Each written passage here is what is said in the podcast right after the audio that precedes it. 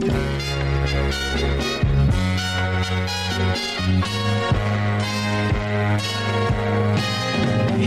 girl, what you doing down there? Dancing alone every night while I live right above you. I can hear your music playing. I can feel your body swaying. One floor below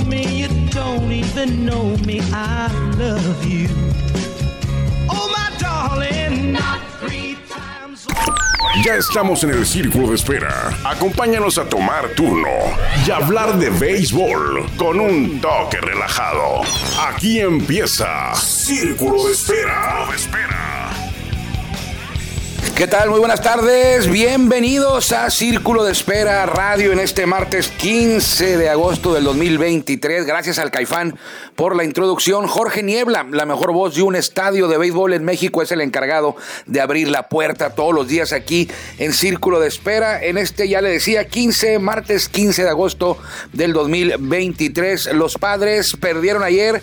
No importa cuando escuche usted esto, volvieron a perder los padres abrieron serie y en otros años hubiéramos dicho, bueno, contra el sotanero Orioles de Baltimore llegó a San Diego. Hoy no es así, hoy Orioles es el líder de la división este de la Liga Americana y ayer derrotaron a los padres de San Diego a domicilio porque el juego fue en Petco Park, cuatro carreras por uno pierde eh, Darvish, se lleva la derrota, ocho ganados, ocho perdidos. Y gana Rodríguez, tres ganados, tres perdidos, los padres tienen marca de 56-63 en la presente temporada, récord negativo, ayer fue el lunes, hubo poca actividad, bueno, eh, nueve jueguitos, eh, no fueron los 15, en los 15 habituales en un fin de semana, por ejemplo. Ayer lunes, nueve juegos. En ligas menores, eh, no sabía yo, pero en ligas menores todos los lunes descansan. Todos los lunes descansan, es el día de descanso, no hubo juegos ayer, no hubo actividad ni de mexicanos, ni de, bueno, ni de nada en ligas menores. En la, en la liga de verano de República Dominicana, donde están todos los prospectos, ahí sí juegan eh, todos los días hay actividad ahí. En 15 de agosto, ¿quién cumple años? Oliver Pérez cumple años hoy, el Culichi, el de Culiacán, Sinaloa, está de festejo en este día porque cumple, ahorita le vamos a sacar la cuenta a Oliver Pérez, uno de los 146 mexicanos que jugaron en grandes ligas, pero este nada más es uno, es el que tiene más temporadas en grandes ligas. Su hoja de servicio incluye 20 campañas Nadie tiene 20, creo que por ahí Fernando Valenzuela y Juan Gabriel Castro y Aurelio Rodríguez llegaron a 17 campañas y Oliver los venció. De hecho, Oliver todavía jugó el año pasado con los Diamantes de Arizona. Está cumpliendo el, el Culichi, está cumpliendo, a ver, es del, es del 81, está cumpliendo 42 años. Oliver eh, Pérez, 42 años, este zurdo que debutó con los padres de San Diego en el 2002 y tuvo una una carrera de por ahí de ocho, ocho, ocho temporadas o nueve, las primeras ocho temporadas o nueve cuando estuvo con San Diego, Piratas y luego con Mets. Una temporada, una, una carrera de abridor. Ahí fue, esa etapa fue como abridor. Pero le fue eh, muy mal al final. Sobre todo con los Mets, una temporada donde fue líder de bases por bola, regaló 105 bases por bolas en el 2008 eh, hubo una temporada, la última como abridor en el 2010 con los Mets, que tuvo 42 bases por bolas y 37 ponches, o sea, más bases por bolas que ponches para Oliver Pérez, perdió la brújula. Eh, ahí lo había de Pittsburgh, de Pittsburgh pasó a Mets y ahí firmó un gran contrato con los Mets de Nueva York y la gente eh, estaba molesta con él porque pues le fue mal. Un gran contrato llega a Mets y le, va, le fue muy mal a Oliver Pérez. Tanto así que fue mal que los Mets le dijeron en 2010, vete, no te queremos, te vamos a seguir pagando, pero ya no juegues con nosotros. No juegues ni con los Mets ni con ligas menores de nosotros. No queremos saber nada de ti. Bueno, no se lo dijeron así, ¿no? Pero el chiste es que eh, lo dejan libre y le siguen pagando. Ni siquiera lo cambiaron o algo, lo dejaron libre. Entonces Oliver Pérez, ¿qué hizo? ¿O qué pudo haber hecho? Pudo haberse retirado, frustrado, terminado su carrera, venirse a México, pero no, ¿sabe lo que hizo Oliver Pérez? y aquí demostró su fortaleza mental. Se reinventó. Se reinventó en el béisbol, cambió su función de abridor y se hizo relevista situacional. Y eso alargó su carrera 11 años más. 11 años más.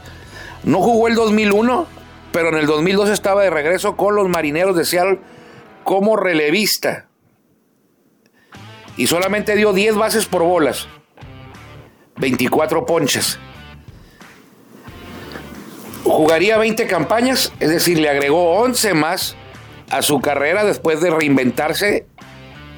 Todavía el año 2021 fue campeón con los Toros de Tijuana. Todavía en el 2022, el del 2022 jugó con los Toros de Tijuana. 20 campañas con los Mets, con Piratas, con Indios de Cleveland, con Diamantes de Arizona, con Padres de San Diego, con Nacionales de Washington, con Marineros de Seattle y una con los Astros de Houston. Es eh, el historial de Oliver Pérez, el mexicano con más temporadas en grandes ligas, 20 años. Eh, ¿Alguien lo va a poder superar? Es probable. Julio Urias ya lleva por ahí de 6, 7.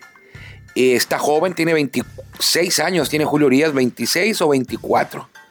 Tiene Julio Urias. Ahorita le vamos a revisar cuántos tiene Julio Urias, pero si alguien lo puede alcanzar, pues yo creo que puede ser él, ¿no? Y hay muchos jugadores que están debutando mexicanos también jóvenes que podrían darle alcance. Julio Urias tiene 27 años acabados de cumplir. Los cumplió el domingo, ya me acordé. El domingo los cumplió, no, el sábado los cumplió Julio Urias, los 27 años. Ponga usted que Julio juegue 10 años más, pues no le va a alcanzar si juega 10 años más nada más. Tendría que jugar más tiempo todavía Julio Urias, porque tiene, bueno, tiene 8 temporadas, es la octava temporada de Julio Urias podría alcanzar a Oliver Pérez, tiene 27 años, si juega 10 años más tendría 18 campañas. Eh, con 37 años Julio tendría 18 campañas. Necesitaría llegar hasta los 39 años jugando, lanzando o jugando béisbol eh, Julio Urias para darle alcance a la marca esta de Oliver Pérez. ¿Quién más cumpleaños hoy? Pues alguien que usted se acuerda mucho si le iba a los Yankees o los odiaba a los Yankees. O también si fue usted fan de los Atléticos de Oakland, Scott Brochus él debuta con Atléticos, pero luego se hizo famoso eh, con los Yankees. No, tuvo una carrera muy larga ni muy exitosa, pero fue parte de esos de algunos de los campeonatos de Yankees y también en uno de ellos fue el héroe, ¿no? Que creo que le pegó un gran lama, o un cuadrangular o un gran lama. Cuadrangular sí fue, lo que no recuerdo si fue Grand Slam. A Trevor Hoffman contra los padres en esa serie mundial del 98. Y también cumpleaños Bobby Treviño, eh, mejor conocido como Bobby Treviño, pero se llamaba Carlos, ya falleció, es hermano, fue hermano de Alex Treviño. Los primeros mexicanos que jugaron grandes ligas, creo que no, los primeros dos fueron Enrique Romo y, el, y Vicente Romo. Porque sí es cierto, Carlos Treviño, Bobby Treviño debutó primero que el huevo Romo. Pero Alex Treviño creo que debutó después de Enrique Romo. Tendría que revisarlo, pero por ahí andan. Y un día como hoy de 1981 debutó Ángel Moreno el nacido en México número 39 que llegó a grandes ligas. Con los Angelinos estuvo, creo que dos temporadas eh, cortas, dos, dos, parte de dos temporadas estuvo Ángel eh, Moreno. En 1981 debutó y sabe una cosa, él fue el siguiente mexicano que debutó después de Valenzuela. Debutó Valenzuela en el 80 y el siguiente en debutar fue Ángel Moreno, zurdo, veracruzano que debutó un 15 de agosto de 1981. Eh, Ángel Moreno, el mexicano 39, ahorita somos 146. El primero, pues usted sabe, fue Melo Almada y el más reciente César Salazar con Astros de Houston. Él, inició la temporada con Astros de Houston. Creo que vio acción por ahí de 7, 8 juegos en grandes ligas y ahora eh, fue bajado, está de nueva cuenta en AAA con los eh, Space Cowboys se llama el equipo sucursal de los Astros en AAA. Space Cowboys de Sugarland, así se llaman. Y están en la misma ciudad, están ahí en Houston, en el área, en la mancha urbana de Houston. Por ahí juega este equipo AAA de Sugarland. ¿Cuáles son los equipos más cercanos a Tijuana de AAA? Uh, pues yo diría que Lake Elsinore, Storm y Rancho Cucamonga Quakes. son los más. Creo yo que son los más cercanos. No hay otros más cerca de Tijuana. Si usted quiere ver actividad de AAA, perdón, de ligas menores, son los más cercanos y son categoría A. Rancho Cucamonga es sucursal de los Dodgers y Lake Elsinore es sucursal de los Padres de San Diego y están aquí por más o menos por, yendo para Riverside, a la altura de Los Ángeles, pero al este. Si va a Los Ángeles tiene que tomar el 10. Si se va directo de aquí de Tijuana a San Diego, el 15. Rumbo a Temécula para arriba. Rumbo arriba, llegando a Riverside, por ahí está Rancho Cucamonga y eh, Lake Elsinore. Actividad ayer en grandes eh, ligas. ¿Cómo le fue a los padres? Pues perdieron, ya le decía yo. Eh, en casa, cuatro carreras por uno, abriendo serie. El primero de la serie. Creo que los padres van a tener una larga estancia por ahí de 12 juegos consecutivos en el estadio en Petco Park. Así que si usted gusta darse la vuelta antes de que queden eliminados, porque ya están en eso, ¿eh? Por ahí andan los padres ya eh, en la parte baja de la. Van en cuarto lugar en, en la división oeste. Es un mega fracaso de los padres este año. se decía que era el favorito para ganar la Serie Mundial, para llegar a la Serie Mundial y ganarla. Y mire dónde andan. Ya se dieron cuenta que no por llenarse de estrellas y tener una nómina grande se va a llegar a playoff. Tanto que criticaban a los Dodgers que tenían unas nóminas muy grandes y no llegaban. Ahí está tengan para que se entretengan. 4-1 pierden ayer los padres, los Rays 10-2 sobre los gigantes, los diamantes le ganan a los, no perdón, los Rockies le ganan a los diamantes 6-4 allá en Curfield, eh, marineros pierden contra los Royals, gana el equipo de Kansas City 7-6, Angelitos es blanqueado por Texas 12-0, solamente batearon un hit Max Scherzer se lleva la victoria 12-4, es la marca del veterano Max Scherzer con los Rangers de Texas que ganaron, de repito, 12-0, una joya de un hit. Eh, Cardenales de San Luis le ganan a los Atléticos de Oakland siete carreras por cinco. Los Bravos de Atlanta liquidaron a los pobres Yankees que también andan. Si los padres es un fracaso, los Yankees por ahí andan, ¿eh? 60 ganados, 59 perdidos, están en el sótano de la división este de la Liga Americana. Y le digo, ayer perdieron 11-3 contra el mejor récord de todo Grandes Ligas, los Bravos de Atlanta. Mets de Nueva York 7, Piratas 2 y Astros de Houston 5. Astros de Houston 1, Marlins de Miami 5 carreras. Hoy eh, juegan, hay actividad, no hay mexicanos hoy en la actividad para el abridores, para el para la jornada de martes.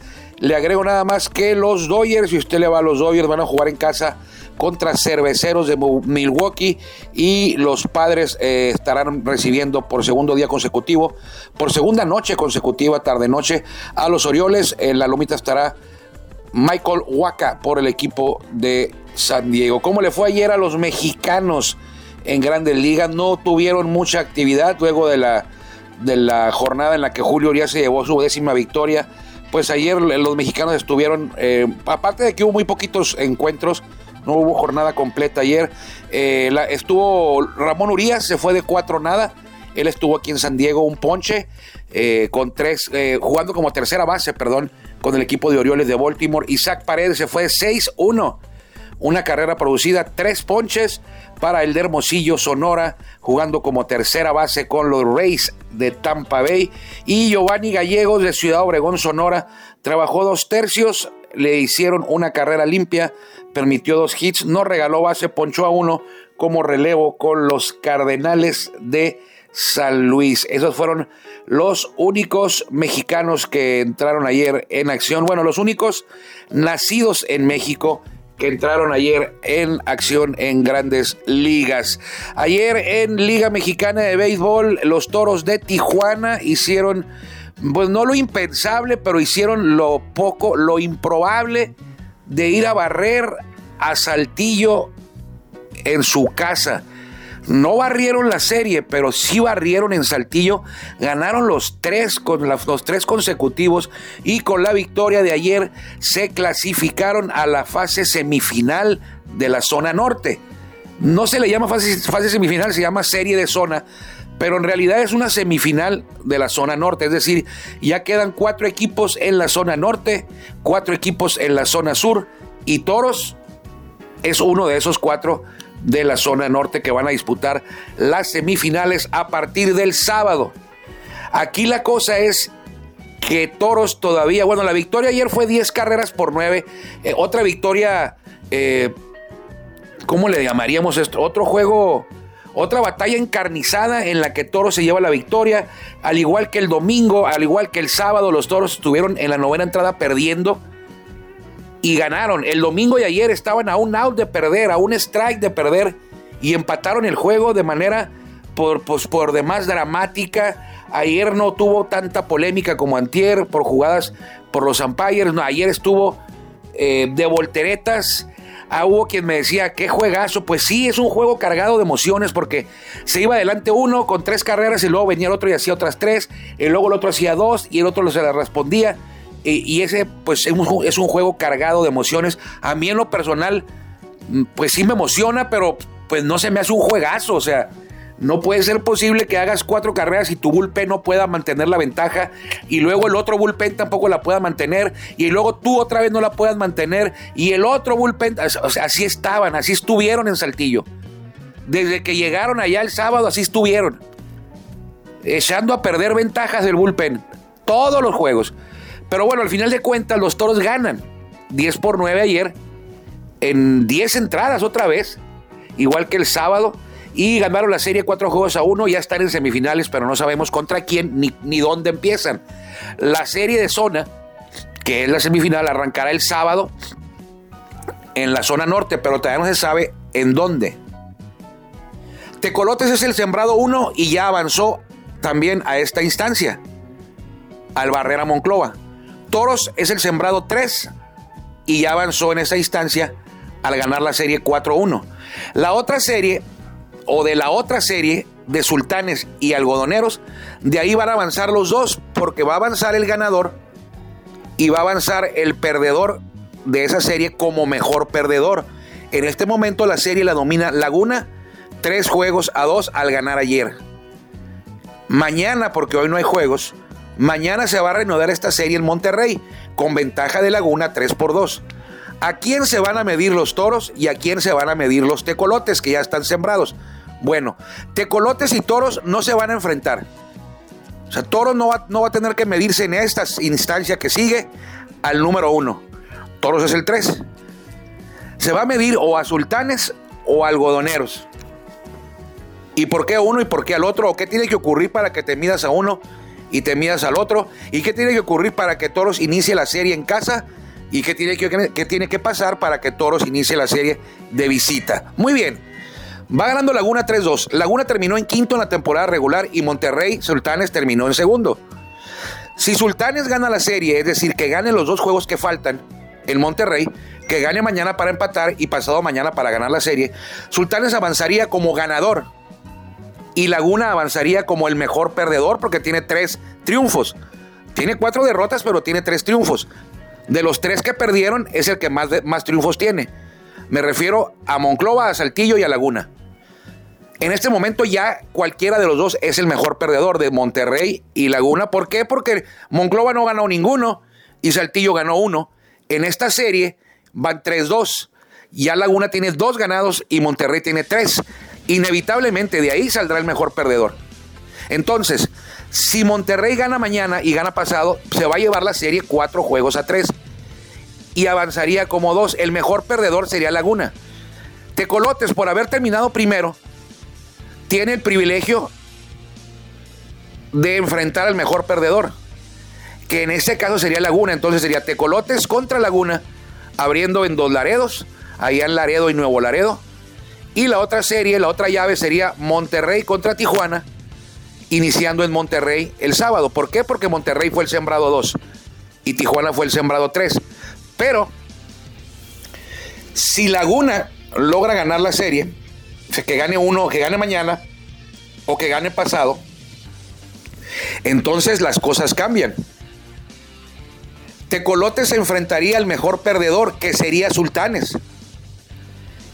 Y Tijuana se mediría Algodoneros Unión Laguna, arrancando en Tijuana. ¿Por qué? Porque Tijuana fue el sembrado número 3 durante la temporada regular y Algodoneros fue el quinto. Entonces, Tijuana ya está seguro en la semifinal. Falta decidir al rival y en dónde arrancan. Eso depende del rival. Si el rival es Monterrey, se inicia en Monterrey el sábado. Si el rival es Laguna, se inicia en Tijuana el sábado. Así las cosas. Algo similar ocurre en el sur. Pero todavía no están definidos los cuatro rivales. Los cuatro semifinalistas del sur no están definidos. Uno de ellos ya está. Bueno, mejor dicho, dos de ellos ya están. Y le voy a explicar por qué. Leones de Yucatán ya está porque le ganó la serie a Tabasco 4-1. Ya quedó. Ellos ya están. Diablos Rojos del México ya está porque tiene tres triunfos. Y en casa, y Diablos Rojos del México ya está porque tiene tres triunfos. Y en la temporada regular terminaron como número uno. Entonces, con tres triunfos y como número uno, te aseguras de que por lo menos vas a avanzar de mejor perdedor.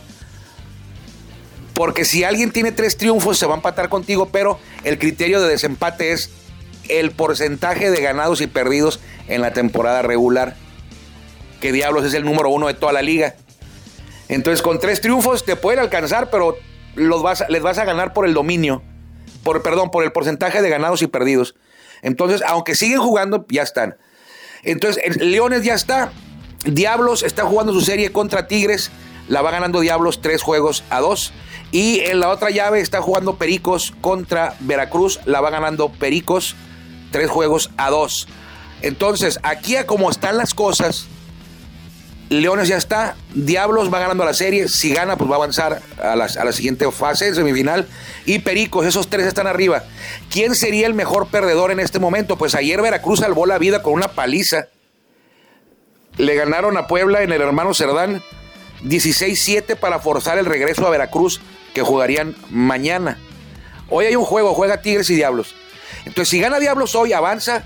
Si gana eh, si gana, avanza, avanza Diablos y dejaría a Tigres eliminado hoy.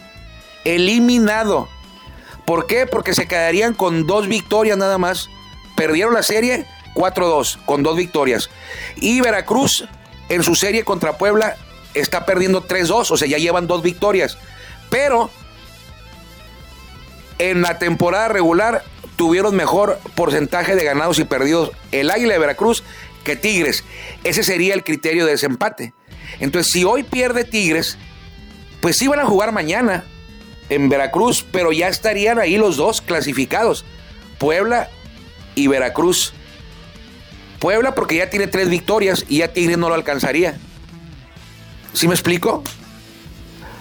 O sea, Leones ya está, Diablos ganando hoy, pues Diablos ya está, pero si gana hoy, pues gana la serie. Y Tigres pierde, se queda con dos victorias, 4-2. Veracruz tiene dos victorias y Puebla tiene tres. Entonces ya no, ya no, ya no, ya Tigres no podría ser el mejor perdedor. Olmecas tampoco, porque nomás ganó una. Y ya el que ganara de Pericos y Veracruz pues avanzaría como ganador y el que perdiera como mejor perdedor. Parecido a lo del norte, pero aquí todavía hay dos series vivas en el sur. Una que se juega hoy y, y Diablos puede terminar con esto ganando hoy. Pero si Tigres gana, le va a poner presión a Veracruz, que, tiene que tendría que ganar mañana. Y ya ganando Veracruz mañana, pues ya lo que Tigres necesitaría Tigres ganar la serie nada más para poder avanzar. Está complicado, pero poco a poco le vamos entendiendo ahí. Entonces, hoy hay un juego nada más, es en la Ciudad de México, es Tigres de Quintana Roo con Raúl Zoé Carrillo. Se va a enfrentar a los Diablos Rojos del México que tendrán a Ronnie Williams, que ya le lanzó una joya, ¿eh? Creo que no le hicieron carrera a Ronnie Williams. Él lanzó el segundo juego de la serie ahí en Ciudad de México, si mal no recuerdo. Creo que sí, creo que sí ocurrió. Y Zoé Carrillo, perdió ese juego eh, para los Tigres en playoff. Así que si ganan los Diablos, eh, ganan su serie y Tigres está eliminado. Si ganan los Tigres, se empata la serie. Tres juegos a tres y se definiría mañana. Y Veracruz necesitaría entonces ganar. Si Tigres gana, Veracruz necesitaría ganar mañana para seguir con vida. Y en el norte no se juega hoy, pero se juega Mañana estarán los sultanes recibiendo a Laguna y ahí dependerá el futuro de los toros a quien se van a medir en la postemporada y sobre todo bueno, dónde van a iniciar y sobre todo a quién se van a enfrentar. En este momento ya están clasificados, eliminaron a Saltillo, Saltillo terminó su temporada, no aspira ya a nada, no puede pelear nada. 4-1 eh, perdieron la serie de manera, de manera eh, dolorosa para ellos, eh, dolorosa porque en los tres juegos estaban ganando en la novena entrada. Y en dos de ellos estaban ganando a un out de la victoria. La gente estaba de pie. De esas que te dicen, el último out se ve de pie estaban de pie y ahí se les vino el mundo encima de manera por demás increíble antier, antier y ayer también un emergente que vio Amaral, pega un hit, doblete, se le va a Rainel Rosario hasta la barda y desde primera se fue José Rondón con el empate y ya en la décima pues se llevaron el triunfo también eh, los Toros de Tijuana anotando una carrerita más para ganar 10-9. Pirela, tremendo relevo, ¿eh? Jesús Pirela ayer, eh, lo que se necesitaba, alguien que llegara y pusiera orden en un día en el que el picheo le había pasado muy mal, en una serie en la que el picheo le había pasado muy mal. Llegó Pirela ayer y sacó la 9 y la 10 en un ratito, sin problemas, sin hit, sin carrera. Creo que dio una base nada más. Jesús Pirela, sí, se la dio a Fernando Villegas cuando ya estaban dos out en la entrada 10. O sea, la, la dio, pero ya, ya había dos out.